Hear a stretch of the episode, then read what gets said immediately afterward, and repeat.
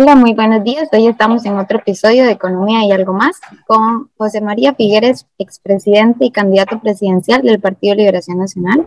Además, con nuestras compañeras María Valeria Matamoros, estudiante de la ULACID, Paula Trejo de la Universidad de Costa Rica y mi persona Mitchell Hughes, estudiante de la Escuela de Economía de la Universidad Nacional. Bienvenido, José María. Muy, muchas gracias por acompañarnos el día de hoy. Más bien, muchas gracias por la invitación y felicitaciones por este extraordinario esfuerzo de ustedes en tres universidades por dar a conocer lo que me parece son los planteamientos de los diferentes candidatos en el campo económico. Voy a iniciar con la primera pregunta. Según el informe más reciente de la CEPAL para las economías de América Latina y el Caribe, Costa Rica en el 2022 presentará un desaceleramiento en el ritmo de crecimiento de la producción, al pasar de un 5.5% en el 2021 a un 3.7% estimado en el 2022. Además, espera que en este año persistan las presiones inflacionarias lideradas por los aumentos en los, en los alimentos y la energía. ¿Cuáles serían las combinaciones de la política monetaria y fiscales que se prioricen en un eventual gobierno suyo para estimular el crecimiento junto a la contención de la inflación? Yo quisiera empezar más bien por señalar que a lo largo de los últimos 10 años, el crecimiento de Costa Rica ha sido un crecimiento escuálido. No hemos llegado ni siquiera al 3% en promedio y los últimos años ha sido mucho menor que eso. El crecimiento del 5% que usted apunta en el 2021 es el efecto rebote del de decrecimiento que tuvimos en el 2020, pero no es un crecimiento sólido y robusto en el sentido de proyectar eh, un conjunto de políticas económicas que vinieran desde atrás. Costa Rica tiene la oportunidad de salir de esta década en que no crecimos ni el 3% en promedio hacia una década de crecimiento entre el 5 y el 6%. Y en esta década que es tan importante para la humanidad y para Costa Rica, llegar al 2030 con un país que haya podido eliminar pobreza extrema, que tenga la mitad de las emisiones de carbono que hoy en día tenemos, porque ese crecimiento debería ser en la dirección de una economía verde potenciada por las energías renovables y, e incorporando mucho más elementos de la revolución tecnológica que vivimos en estos tiempos. En el cortísimo plazo, pienso que lo principal es entonces poner la economía a crecer. Un país que no le apuesta a la producción nacional es un país que reparte pobreza y Costa Rica debe avanzar en ese sentido. Por eso es que hemos propuesto muy concretamente el programa que hemos llamado 911 para la recuperación de la economía y de los empleos en este país, eh, que es la prioridad número uno. Trabajo, trabajo, trabajo, un ecosistema para las emprendedoras y para los emprendedores. Entonces, el foco del gobierno será estimular la producción nacional, con énfasis en la creación de trabajo y un ecosistema para emprendimientos.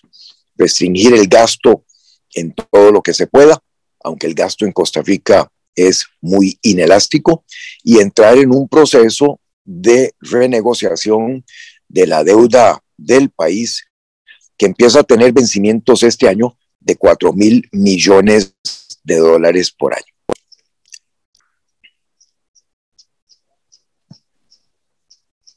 Súper bien. Eh, ligado a lo que nos estaba mencionando, no sé si me podría decir, tal vez un poco más concreto, cuál sería la propuesta económica que quisiera implementar en estos días para esa reactivación durante los primeros 100 días de su gobierno de ser electo. Es el programa 911. Tiene seis ejes concretos en donde con una inversión de 2 mil millones de dólares que el país ya tiene, no hay que salir a pedir los prestados, generamos 200 mil oportunidades de trabajo directo y otro tanto en trabajos indirectos. Esos seis ejes incluyen, entre otros, vivienda. Todos sabemos que la construcción es un extraordinario dinamizador de la economía. Costa Rica acumula un faltante de soluciones de vivienda de 160 mil viviendas. Ponernos a construir significa ponernos a construir 40 mil soluciones por año, que es un récord para este país, es posible, pero además significa crear solamente ahí 100 mil oportunidades de trabajo directo y 70 o 75 mil directos. Eh, eso requiere que establezcamos un fondo nacional de vivienda en el cual puedan invertir los fondos de pensiones de nuestro país que están repletos de liquidez y que más bien necesitan como una estrategia de diversificación de su portafolio otras inversiones como lo sería en, esta, en este Fondo Nacional de Vivienda que nos permite titularizar los ingresos de las hipotecas para respaldar las inversiones de los fondos de pensiones. Otro eje de este programa es el turismo. Costa Rica en eso tiene un extraordinario nombre internacional y debemos aprovecharlo ahora para migrar hacia un turismo cada vez de mayor valor agregado, que nos diferencie de los otros países con los cuales eh, realmente no queremos competir, que son muchos países en el Caribe, México también, que es un turismo de menor valor agregado. Y ahí, por ejemplo, el avanzar hacia un turismo de salud, de bienestar después de la pandemia, incluyendo exportación de servicios médicos, potenciando la zona azul que tenemos en el Guanacaste, en los cantones de Nandayure, Nicoya o Hancha, eh, como la principal zona azul de las cinco que existen en el mundo, son ventajas comparativas que podemos explotar. Igualmente, otro eje es el que hemos llamado Talento 4.0. Estos son los cursos cortos para la empleabilidad, cursos cortos en inglés y en acreditaciones tecnológicas que le podamos dar a los jóvenes, se hayan o no graduado de su bachillerato, estén iniciando sus carreras universitarias o no, y que son cursos que en seis meses facilitan el aprendizaje básico de un segundo idioma y también, por supuesto, las, las, habilidades tecnológicas que se requieren para el sector de la economía costarricense, que está creciendo un 15% anual, que es todo el sector que está en zonas francas, en donde hoy en día hay 40 mil oportunidades de trabajo. Bueno, tener 40 mil oportunidades de trabajo por un lado en un país que tiene 500 mil personas sin trabajo, es algo que deberíamos de estar aprovechando ya. Y por eso el proyecto de talento 4.0. Todo eso se amarra con otro eje de este programa, que es el de avanzar con la conectividad en nuestro país. Una red de Internet que nos cubra de frontera a frontera, costa a costa, eh, una inversión de 600 millones de dólares pero que se puede desplegar a lo largo de unos 18 meses si creamos una alianza público-privada, un encadenamiento en ese sentido entre el ICE, los otros operadores, las cableras, las cooperativas que dan ya hoy en día eh, y que prestan servicios de comunicación eh, y de conectividad. Eh, en fin, es mucho lo que se puede hacer rápidamente para aprovechar eh, la coyuntura eh, en este momento que nos brinda también el mundo, que son las oportunidades de nearshoring eh, y de working beyond borders, entre otras. Don José María, pasemos un poco a hablar del, del contexto del déficit fiscal que vemos actualmente. Sabemos que el Partido de Liberación Nacional ha influido fuertemente en el Estado Social de Derecho costarricense, como lo conocemos hoy en día. Usted que representa al Partido Liberación Nacional en este momento, ¿cuál es su posición ideológica en un momento en el que parece que la tendencia es hacer un Estado más pequeño y más eficiente, mientras que Liberación Nacional se ha caracterizado por fomentar un Estado más paternalista? ¿Considera usted que debemos em, seguir por este rumbo o que más bien debemos hacer un Estado más pequeño? Yo pienso que lo que caracteriza al Partido Liberación Nacional a lo largo de sus 70 años de historia es una lucha permanente por mejorar las condiciones de vida en nuestro país. Eh, eso lo hicimos durante una primera época, eh, incentivando la creación de instituciones que llevaron sobre sus hombros el desarrollo nacional, como el ICE y algunas otras. Luego, en la década de los 80, cuando recibimos el país quebrado, eh, nos tocó cambiar el modelo de sustitución de importaciones, un modelo que Raúl Previch en la CEPAL precisamente había impulsado eh, décadas anteriores para empezar a variar la economía costarricense hacia una economía mucho más conectada con el resto del mundo. Luego seguimos consolidando eso con los regímenes de zonas francas, los tratados de libre comercio, que me tocó firmar el primero, por cierto, con con México eh, y que luego pudimos atraer gran cantidad de inversión.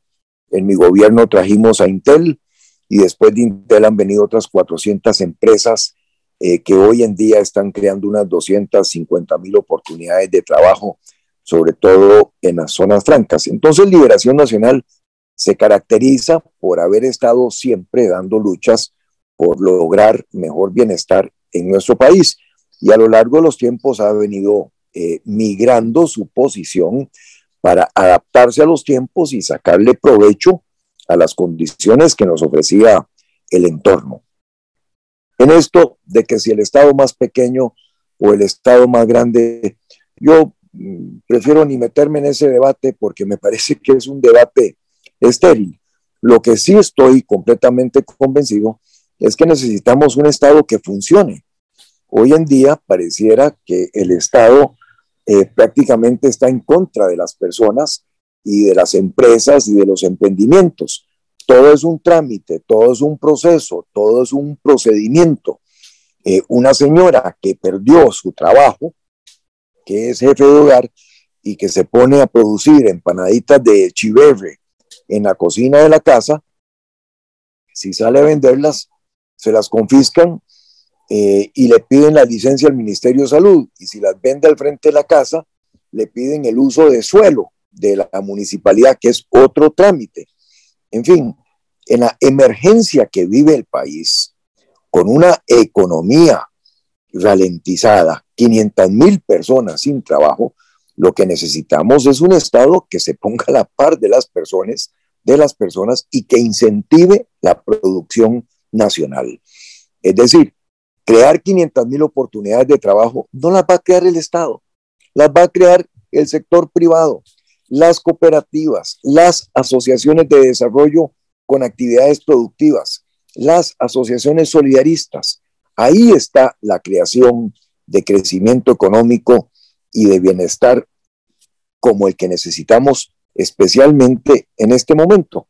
Y el Estado debe ponerse a la orden de ese esfuerzo liberar tanta traba eh, y entender que en las circunstancias difíciles que vivimos necesitamos sobre todo del el incentivo, del el acompañamiento, de la facilitación de tanto trámite y papeleo, más bien de la eliminación de tanta cosa que no sé en qué momento se nos metió a la vida nacional para que las personas puedan trabajar, que es lo que queremos hacer las personas en este país. Escucho de vez en cuando algunos candidatos decir que bueno, que van a cerrar tal institución o tal otra institución.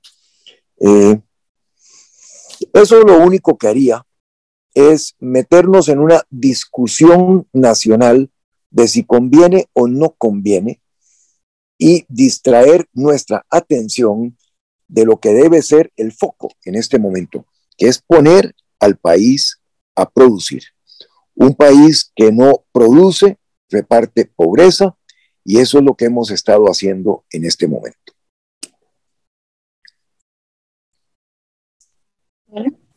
Don José María, como usted decía, estos 500 mil empleos que hacen falta los va a generar el sector eh, privado en el país. Una de las problemáticas que aqueja día a día a los profesionales y a las empresas pequeñas, medianas y grandes de este país es la tramitología, como lo estaba mencionando. ¿Qué propone usted exactamente con, con este problema, la tramitología? ¿Cómo vamos varias, a...? Varias cosas.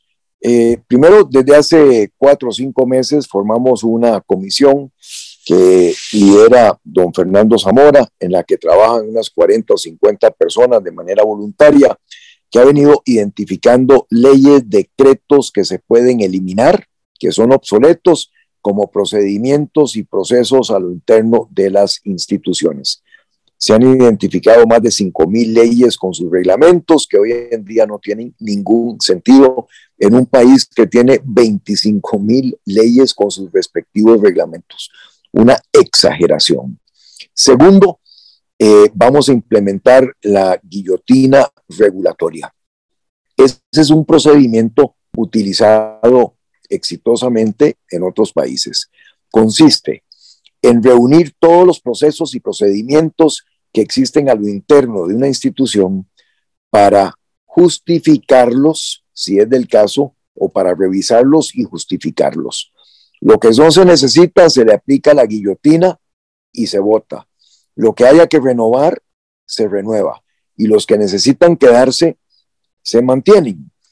Eh, eh, ese tipo de acciones concretas es lo que nos lleva a un estado mucho menos complicado y mucho menos entrabado. Y tercero, estamos haciendo consultas a las cámaras eh, empresariales en el país y a las otras organizaciones como las cooperativas y las asociaciones solidaristas para que nos digan cuáles son los trámites que utilizan o que tienen que eh, hacer con más, eh, de una manera más rutinaria y que nos den sus sugerencias de cómo se podrían simplificar esos trámites o inclusive quitar los que estén duplicados.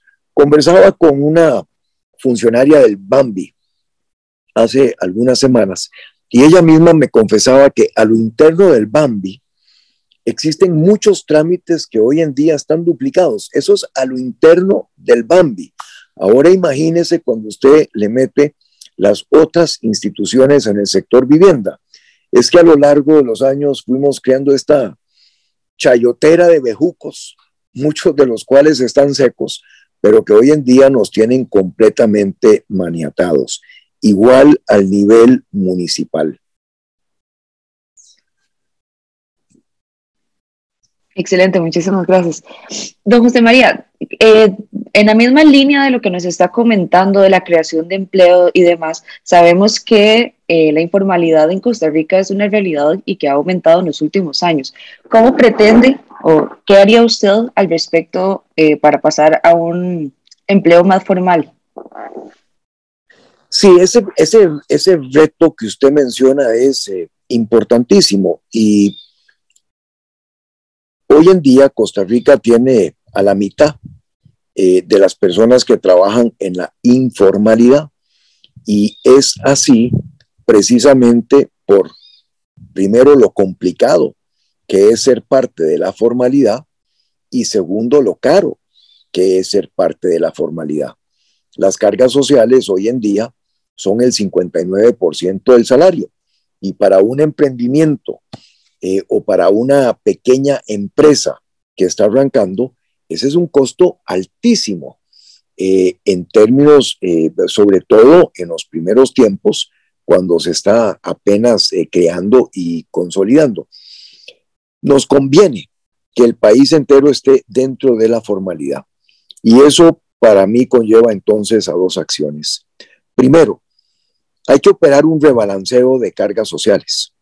Hay que ver cómo somos mucho más eficientes a lo interno de las instituciones y cómo podemos rebalancear cargas sociales con otros ingresos para bajarlas, para bajar las cargas sociales, de manera que sea menos caro ser parte de la formalidad, que es lo que todas las personas de todas maneras desean.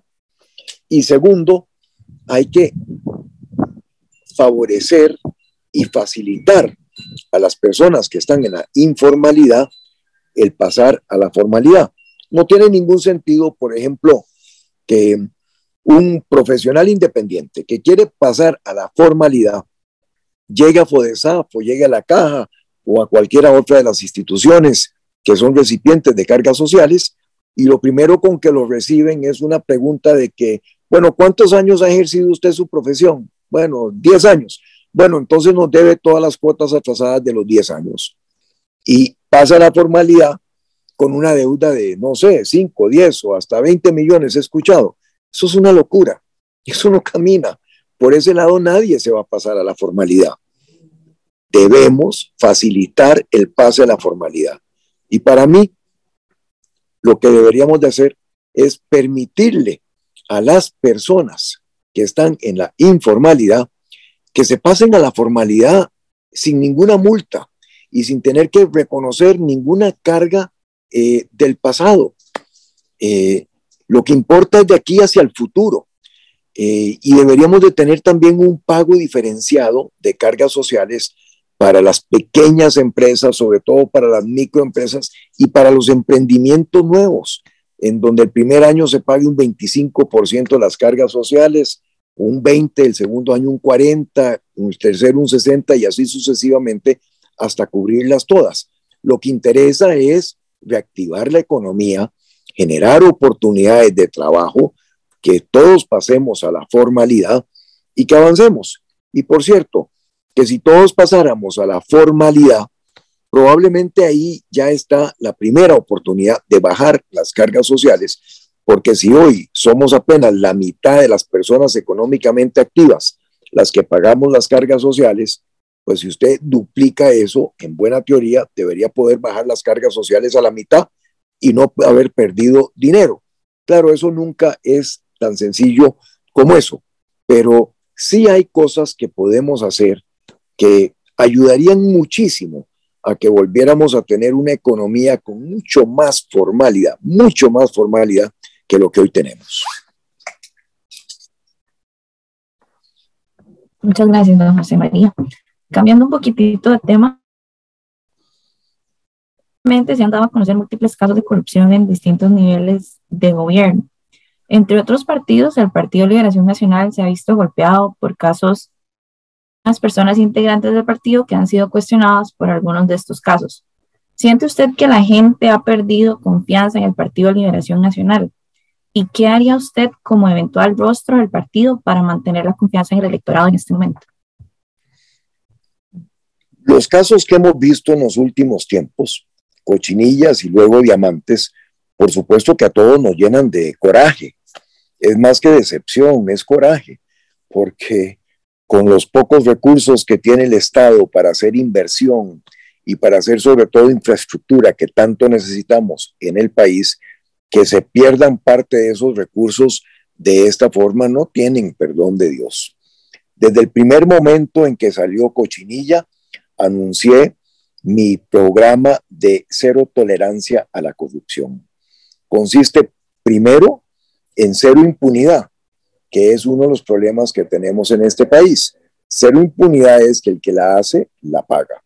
Segundo, funcionarios públicos que entren en una etapa formal de investigación serán suspendidos sin goce de salario.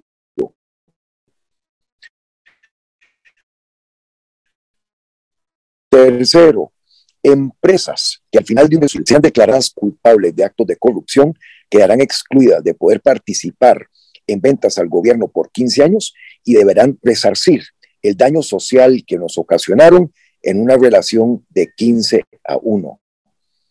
Cuarto, un fortalecimiento del sistema de compras mediante la plataforma electrónica del SICOP. Y quinto, una cooperación total y permanente con todas las investigaciones que se necesiten en el país y con el Poder Judicial para poder atilintar la legislación cada vez que se necesite que nos permita luchar contra la corrupción. Cuando se dio el caso Diamante, inmediatamente separé a los alcaldes de la campaña y le pedí a los consejos municipales que suspendieran su salario, lo cual hicieron y luego la Contraloría eh, se pronunció en la misma dirección. Y recientemente creé la gran comisión de transparencia para que no solamente nos acompañe en la etapa final de la campaña, sino para que se convierta en el Consejo de Transparencia ya llegados al gobierno, conformada por el ministro de la Presidencia, el de Planificación, el de Seguridad Pública y, en el caso que se necesite, otros ministros o presidentes ejecutivos para que velen por la transparencia de todos los actos y todas las actividades que se lleven a cabo en el gobierno. Pero finalmente me he declarado a favor de lo que es una legislación que se llama revocatoria de mandato, incluyendo el presidente de la República. Es decir, que tengamos legislación que permita, mediante los procedimientos que se establezcan, referéndums a nivel nacional, etcétera, revocar los nombramientos de oficiales electos, de personalidades de gobierno electos. Y eso, eh, que nunca eh, lo hemos tenido, eh, a mí me parece que nos permitiría de una manera muy, muy efectiva lidiar no solamente con los problemas de corrupción, sino que con otros tipos de corrupción. A mí me parece que en el mundo de hoy corrupción incluye que un gobierno no esté haciendo bien las cosas, que, el país vaya por un despeñadero y que el gobierno no tenga un plan de acción para sacarlo adelante, que vayamos cada vez peor, que haya menos oportunidades para las personas en un país. Ahí entra la revocatoria de mandato. ¿Por qué vamos a esperar cuatro años a la próxima elección si el gobierno no sirve, no está haciendo las cosas que debe hacer, no debe sacar, no está sacando la tarea. Eh, igualmente, en esta elección, me parece que corrupción es también presentarse a la presidencia de la República, pero al mismo tiempo ser candidato para ir al Congreso. Eh, ¿Por qué no se definen los candidatos? O son candidatos a la presidencia o son candidatos al Congreso. Pero ¿por qué los dos? Eh, yo eso eh, no lo veo. Me parece que es corrupción. Y también me parece que es corrupción presentarse en una papeleta como candidata o candidato a la presidencia de la República sin tener un partido que tenga la solidez de poder conformar equipos de mujeres y de hombres que puedan efectivamente sacarnos de este extraordinario enredo en que nos han metido, en donde el país se nos cae a pedazos.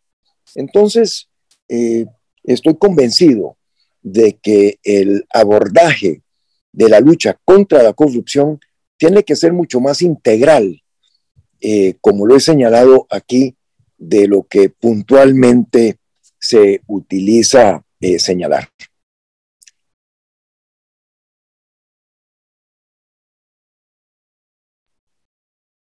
muchas gracias. Como última pregunta, no podemos dejar de lado que Costa Rica ha tenido un déficit fiscal en infraestructura desde hace varios años. Y añadido a esto, el gobierno actual ha precisado un recorte significativo en el gasto de capital, afectando directamente las inversiones en infraestructura.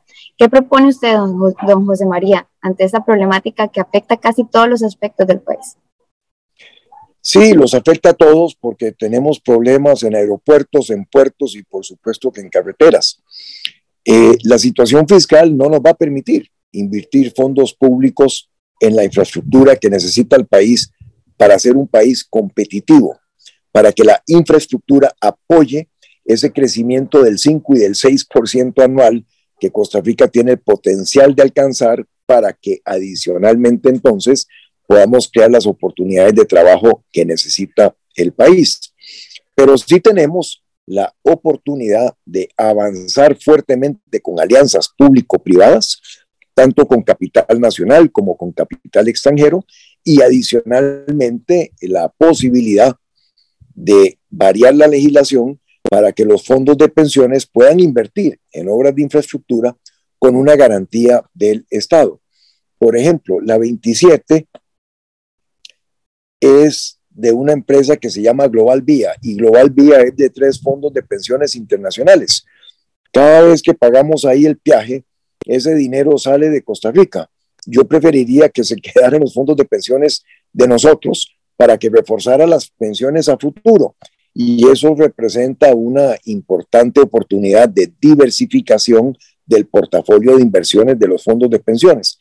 Entonces, entre esos recursos, por un lado, y las alianzas público-privadas, por otro lado, debemos aprovechar la oportunidad de invertir en la infraestructura que necesitamos como parte de la reactivación económica, de la creación de trabajo y de poner al país a crecer al 5 y al 6% anual.